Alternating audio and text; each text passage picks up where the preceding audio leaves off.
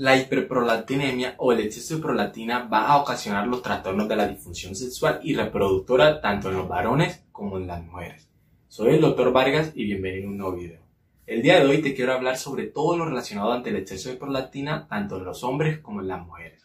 Así que si quieres saber todo lo relacionado al tema, quédate y aprendamos juntos. La hiperprolactinemia va a ser exactamente la elevación constante de la prolactina.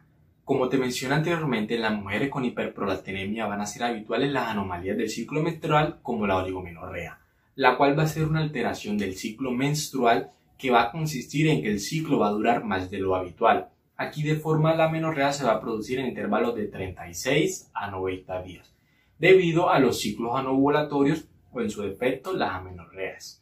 También vamos a encontrar que en los varones las sintomatologías más frecuentes van a ser las impotencias e infertilidad, así como la posible aparición de las alteraciones del campo visual debido a la compresión quiasmática de una macroprolactina. Aquí la prolactina va a ser la hormona de naturaleza proteica sintetizada y secretada en la hipófisis anterior, la cual va a presentar un amplio espectro de acciones biológicas con una acción en la glándula mamaria durante la lactancia.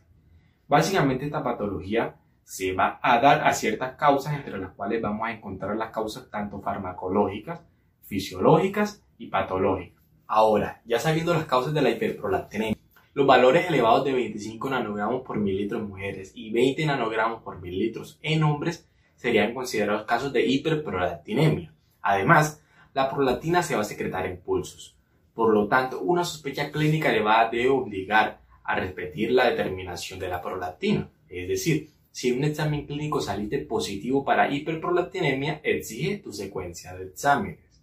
Ahora, en las mujeres la hiperprolactinemia va a afectar la fertilidad como te mencioné anteriormente, disminuyendo la calidad de los óvulos y disminuyendo la ovulación. Para poder tratarlo, la solución va a estar relacionada, primero que nada, diagnosticarla.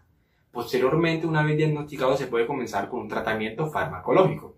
Pero cuando vemos que hay más causas de tratamiento no nos ayuda es cuando necesitamos de los tratamientos quirúrgicos. Y bueno, eso fue todo por hoy. Déjame en los comentarios tus inquietudes, déjame tu like si este video te gustó y suscríbete para que no te pierdas de ninguno de mis futuros videos. Soy el Dr. Vargas y nos veremos en nuestra próxima sesión.